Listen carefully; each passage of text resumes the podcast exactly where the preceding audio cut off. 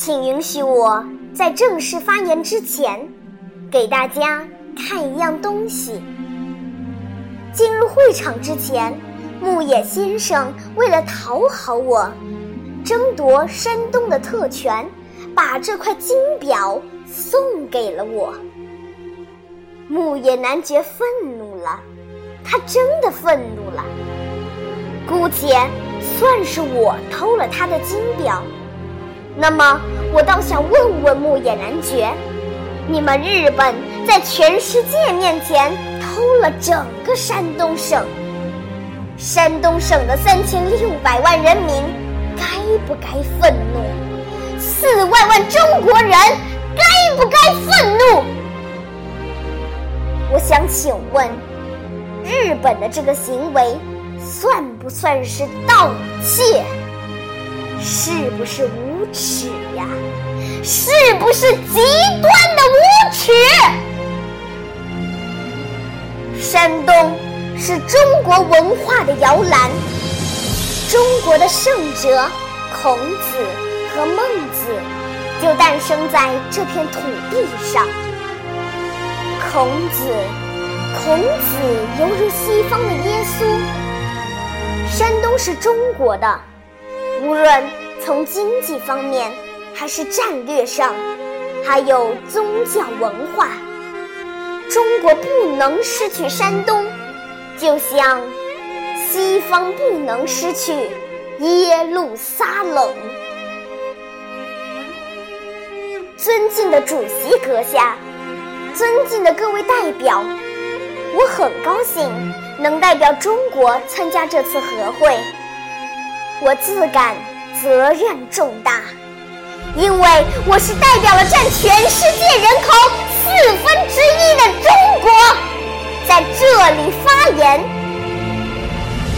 刚才牧野先生说，中国是未出一兵一卒的战胜国。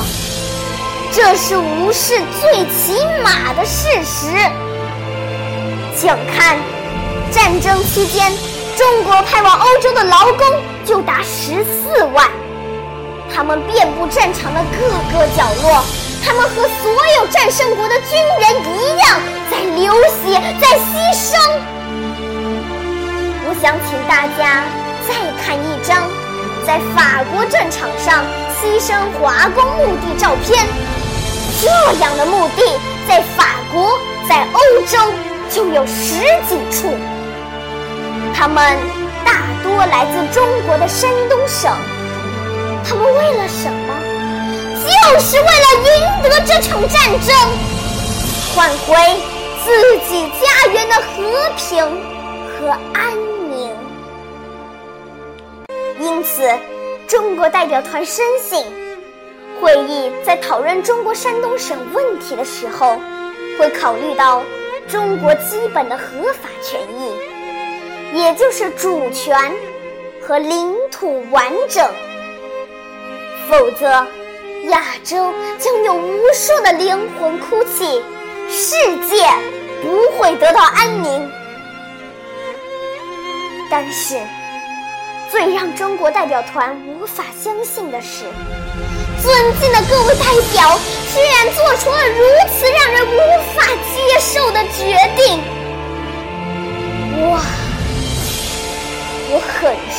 望。